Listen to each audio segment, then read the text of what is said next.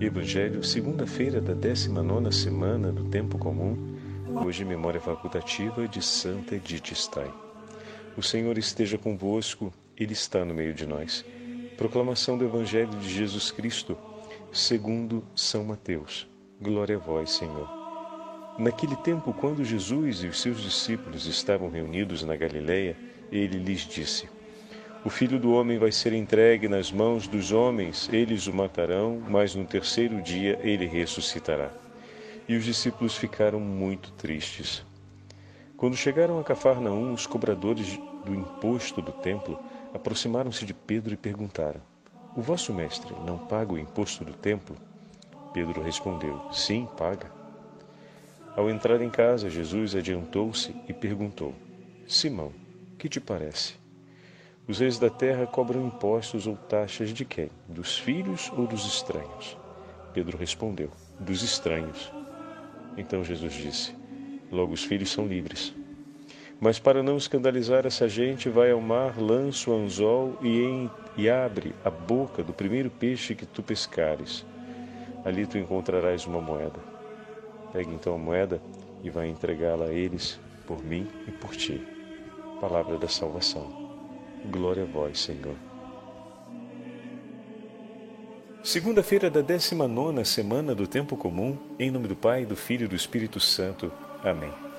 Queridos irmãos e irmãs, hoje a Santa Liturgia nos leva à conclusão do 17 capítulo do Evangelho de São Mateus, onde o Senhor realiza o segundo anúncio da paixão.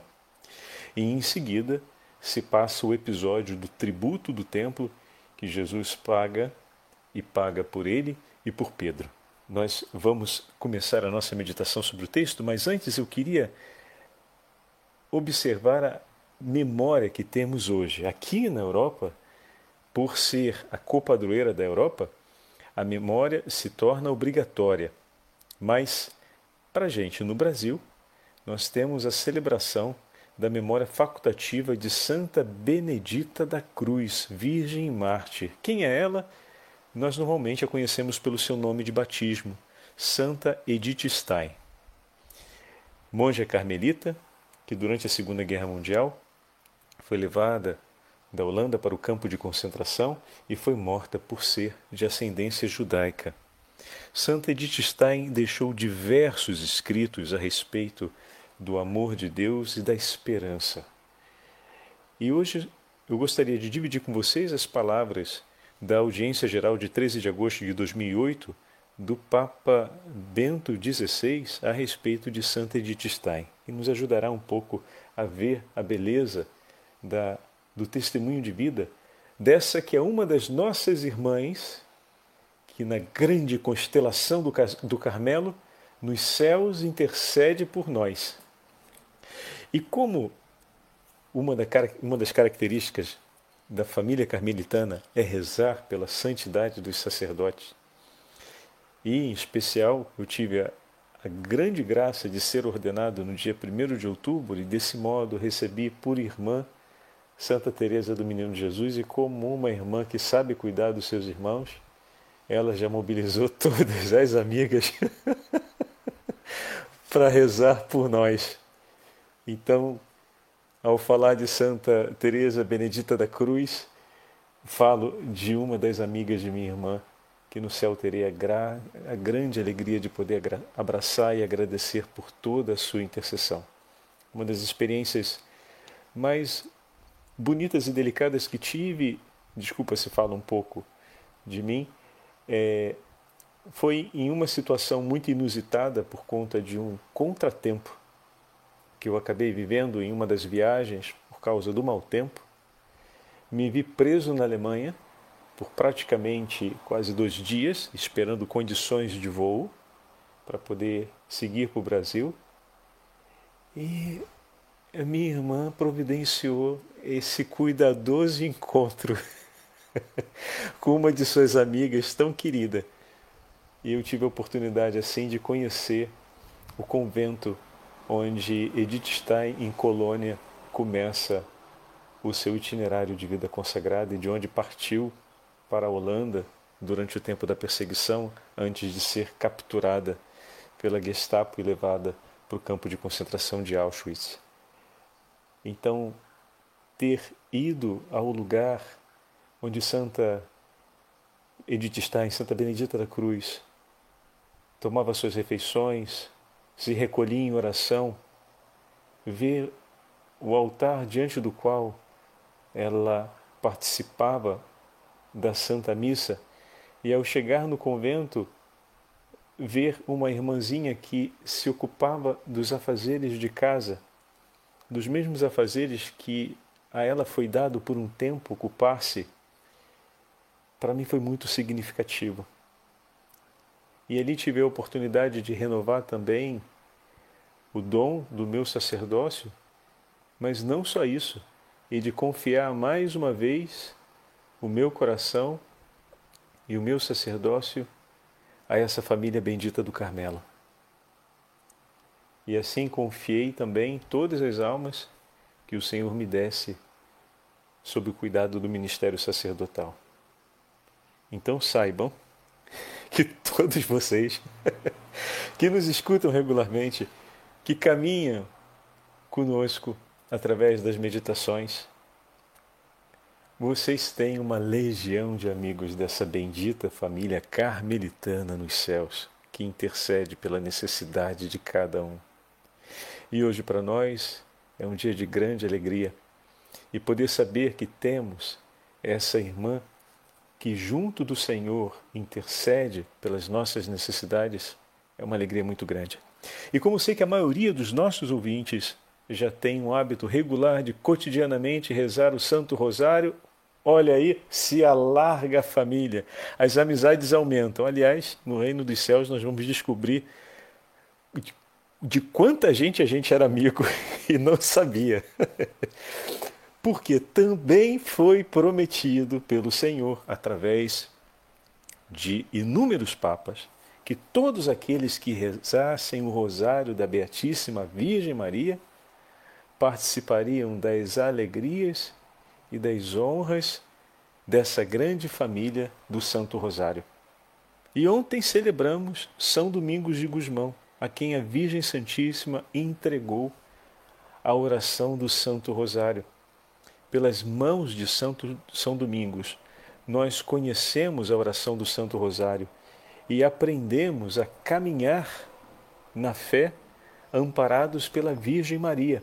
Então, todos aqueles que rezam o Rosário fazem parte da grande família dos devotos do Santo Rosário, da grande família dos amigos da Virgem Maria, daqueles que receberam esse tesouro e, de certa forma, vivem a comunhão com os santos da família dominicana, dentre eles São Tomás de Aquino e o próprio São Domingos. Olha que maravilha, meus irmãos! Que grande tesouro nós temos. E hoje o Senhor nos fala, anuncia aos seus discípulos a paixão, faz o segundo anúncio da paixão. É um momento muito importante e decisivo na relação do Senhor com os seus discípulos, como nós vamos começar a ver juntos agora na nossa meditação. Mas antes eu queria aproveitar para fazer essa observação. Quando rezamos o rosário, caminhamos através dos mistérios, desde a encarnação até a paixão, morte e ressurreição do Senhor.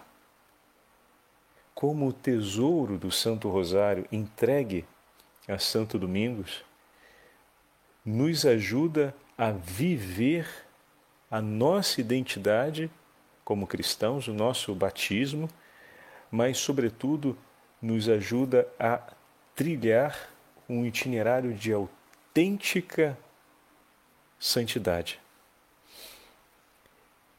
No texto de ontem, que fala a respeito de São Domingos, o autor que escreve o texto não é São Domingos, é um historiador, que agora me escapa o nome dele, que escreve a respeito da ordem dos pregadores e faz uma, um resumo sobre a vida de São Domingos de Gusmão.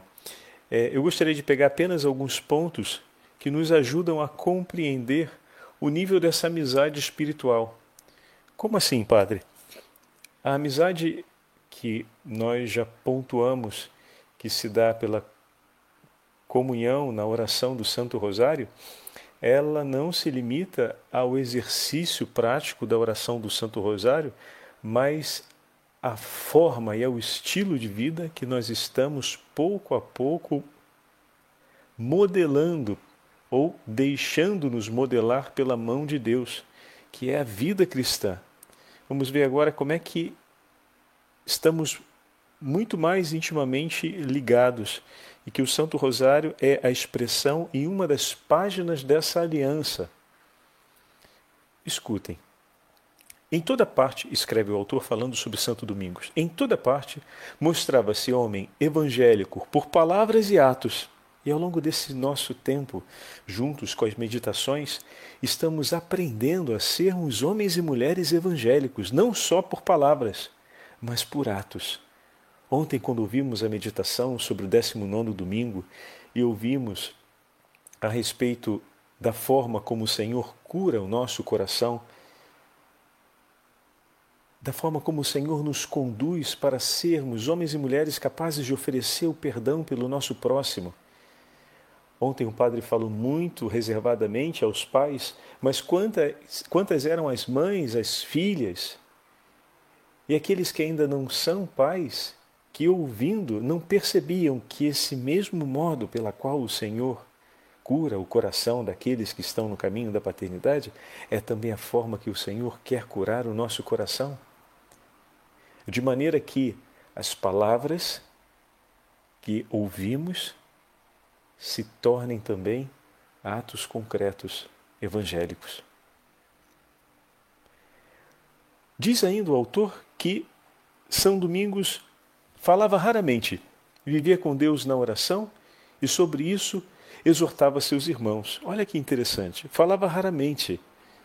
Entretanto, é, foi um dos, mai, dos maiores pregadores do seu tempo. Mas o que significa falar raramente? Significa ser um homem que mede muito bem o valor de suas palavras. E quando fala, fala o que é necessário para exortar os irmãos a viver com Deus e a oração. E, padre, isso significa que eu vou ser um chato falando o tempo inteiro só de oração e só das coisas de Deus? Não. Primeiro que não é chato falar dessas coisas, mas a gente absorveu um pouco essa ideia de que falar das coisas de Deus é chato. Não é, não. Às vezes é mais chato a gente ficar falando muito tempo de futebol do que falar das coisas de Deus. Porque raramente a gente briga falando das coisas de Deus com aqueles que querem ouvir. Mas falando de futebol, até com aqueles que querem falar, muito com muito mais frequência a gente termina discutindo ou chegando em polêmicas, né? em pontos de vista bem diferentes que às vezes fazem muita dificuldade para se encontrarem juntos num acordo. Então, o falar raramente significa se tornar um homem e uma mulher que sabe apreciar o silêncio e que consegue pouco a pouco compreender a importância e o valor de cada palavra e como escolher falar bem ou falar daquilo que nos faz bem. E aqui a gente abre o espectro do falar pro, e, coloca uma amplitude muito maior. Falar aquilo que nos faz estar bem. Então, ter uma, saber ter uma palavra que exorta, uma palavra que leva para Deus, mas uma palavra que acolhe, uma palavra que acalma, uma palavra que aproxima, uma palavra que sustenta na hora difícil, uma palavra que declara e estabelece um ato de perdão. Fantástico, é assim, somos chamados a, a, viver assim. Estamos aprendendo também isso, que era uma característica do coração de um santo. Ontem falávamos sobre essa realidade, né? O desejo de levar os filhos e aqueles que nos foram confiados como filhos a serem santos, meu papel de pai, o meu papel de mãe, ao lado do meu filho, é ajudá-lo a conhecer e a trilhar o caminho da santidade. Que toda a educação cristã tenha por objetivo essa que é a única verdade que vale a pena.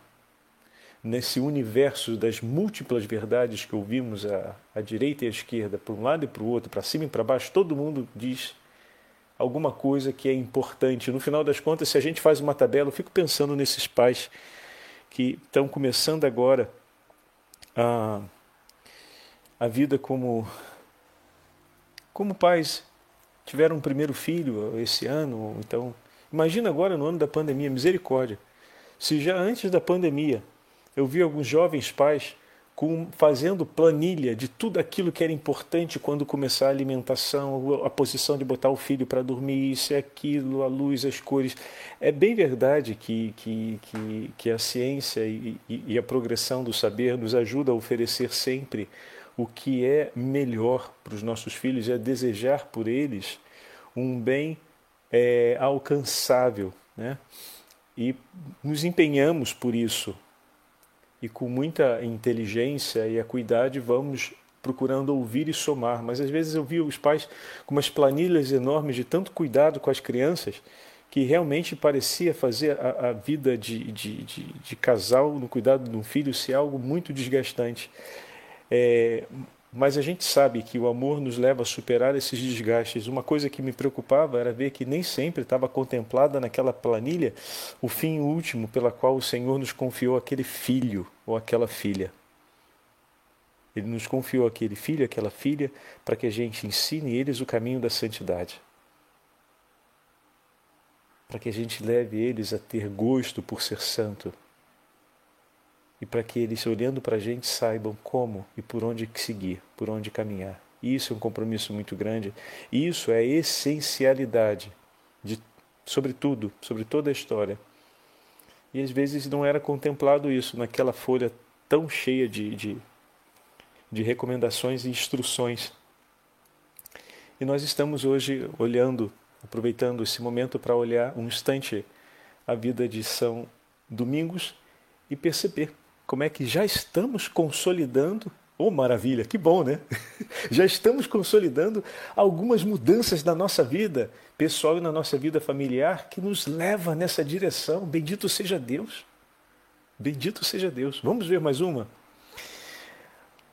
Havia um pedido a Deus que lhe era frequentemente e especial.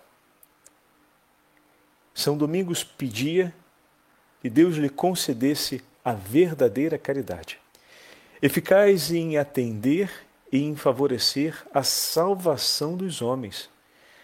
Assim fazia porque julgava que só seria verdadeiramente um bom cristão quando se entregasse totalmente à salvação dos homens, como o Salvador de todos, o Senhor Jesus Cristo, que se ofereceu todo para sal... para a nossa salvação.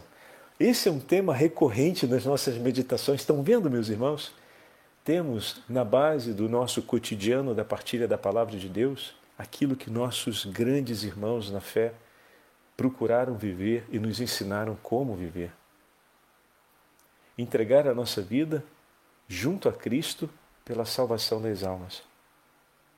Consagrar a entrega dos meus dias para levar a minha família ao céu o Senhor me fez chefe de uma família, o Senhor me deu a graça de ser pai, me deu a graça de ser mãe, abençoou o meu ventre para trazer a vida aos meus filhos, para que todos possamos estar juntos no céu. E aqui a gente lembra do testemunho daquela mãe com seus sete filhos, que nos primeiros inícios da vida cristã entregou-se junto com eles para conquistar a coroa dos céus.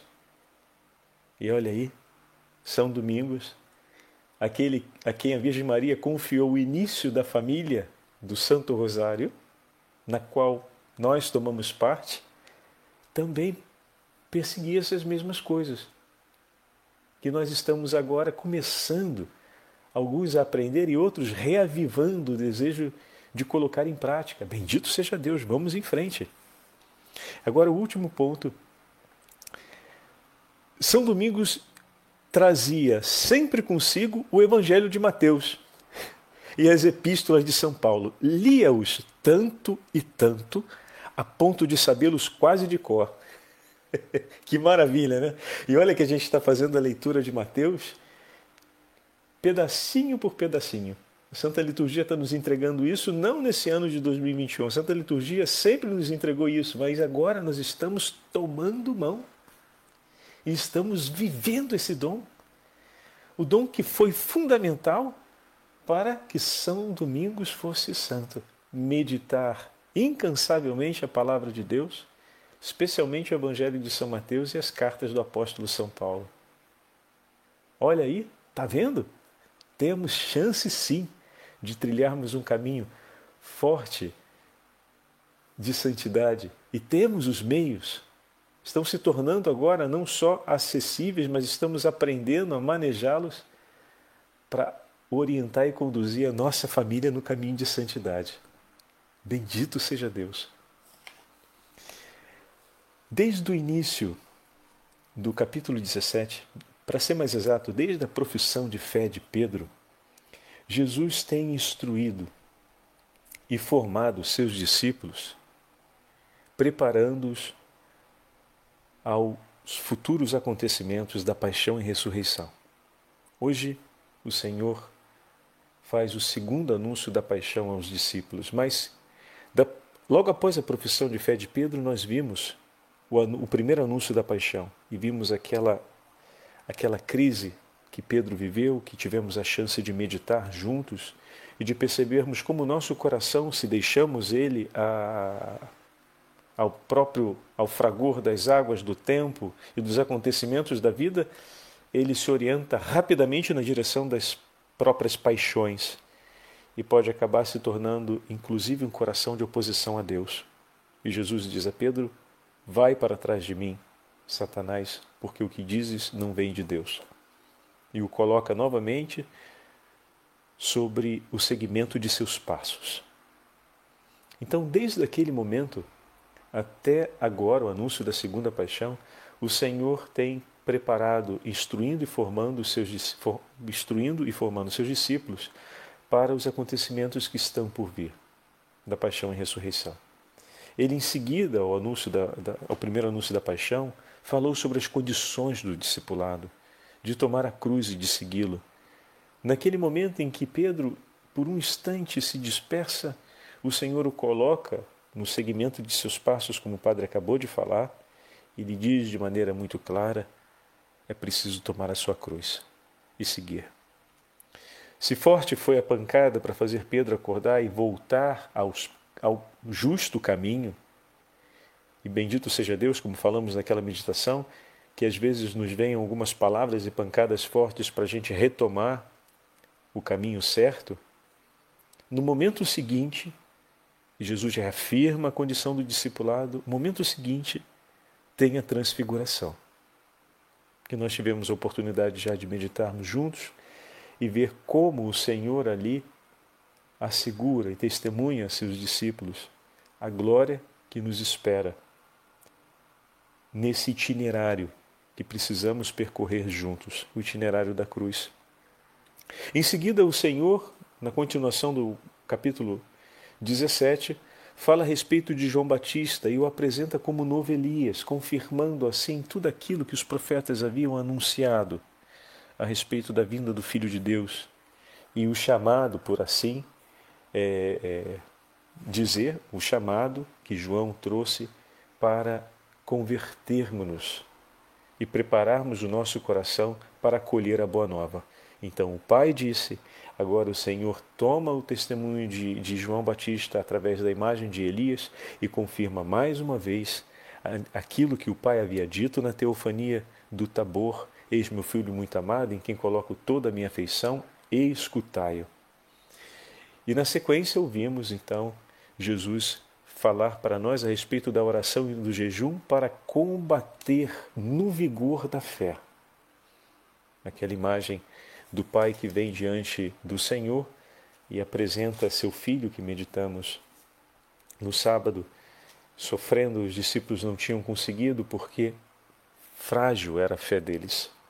E o inimigo de Deus reconhece aquilo que de Deus é em nós.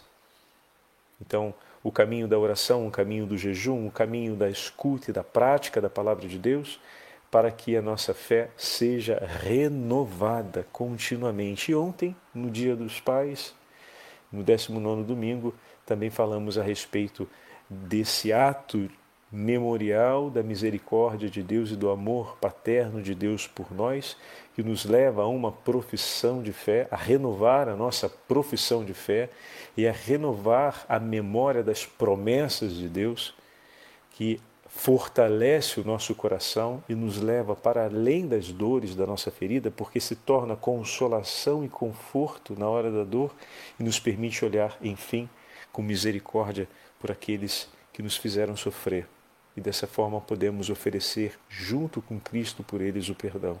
Belíssimo, belíssimo, belíssimo.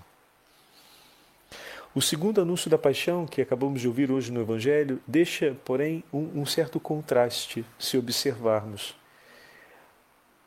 Após o anúncio, estamos na última parte do versículo 23, Mateus diz que os discípulos os apóstolos estão tristes diante do que acabaram de ouvir.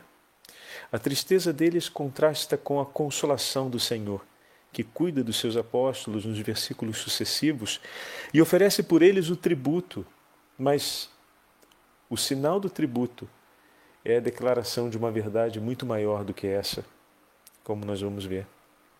O tributo anual do templo é, não se sabe bem exatamente se era uma obrigação é, que todos os judeus cumpriam enquanto é, dever irrenunciável, tendo a possibilidade de pena para quem não o faz, ou se era uma livre contribuição para aqueles após os 20 anos de idade, onde muitos contribuíam e outros não.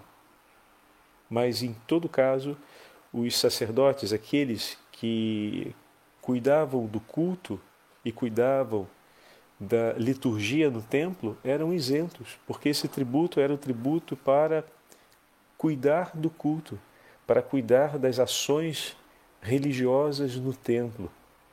Ou seja, era aquela oferta que se fazia para manter o ato de glorificação a Deus da Assembleia reunida. Ato bendito, porque não se trata de uma coisa criada, mas daquilo que o Senhor no Pentateuco instruiu que fosse realizado. Então, estamos falando de todos os sacrifícios e ofertas que são próprias, que acontecem no templo, desde a oferta do incenso até o grande sacrifício pascal anual.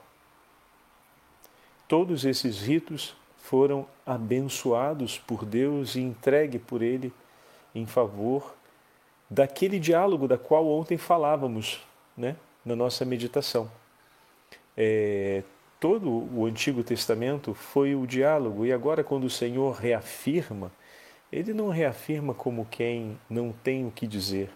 Tudo o que precisava ser dito já foi dito. Chegou agora a hora da resposta, a hora da declaração, sim ou não, para aquela palavra que o Senhor nos oferece, sim ou não, para esse pão que nos é entregue. Então, nós temos essa realidade em relação ao tributo. Agora, em todo caso, os sacerdotes estariam isentos? Por ser Jesus o Filho de Deus e o sumo e eterno sacerdote, estaria mais do que nunca isento desse tributo. Mas por que ele o paga? E oferece, atenção, também por Pedro. Esse ato de humildade do Senhor é um ato de humildade do Senhor que sabe de sua condição de Filho de Deus mas se associa a tudo aquilo que foi estabelecido para o cuidado das coisas de Deus. Então, ao realizar esse ato, o Senhor é um ato de grande humildade, porque ele sabe da sua condição e por isso estaria legitimamente isento, entretanto, o cumpre e nisso demonstra o quanto estima e ama tudo aquilo que o próprio Senhor entregou em favor dos homens, para que os homens celebrassem em honra a Deus o culto que lhe era devido. Tão bonito isso, né? Jesus oferece junto com Pedro, diz para lançar o anzol, pegar o peixe e tirar ali as moedas que pagam o imposto. Ao oferecer junto com Pedro, associa Pedro e também seus discípulos a mesma herança. E isso ele fala. Os filhos, não o filho, mas os filhos são livres. Se os filhos são livres e quem paga o imposto são os estranhos, e esse jogo de palavras o Senhor usa o plural, não o filho, mas os filhos, incluindo assim Pedro e os discípulos na filiação adotiva. Ou seja, Pedro e os discípulos participam da mesma herança. Todos são irmãos e livres, porque são filhos no Filho.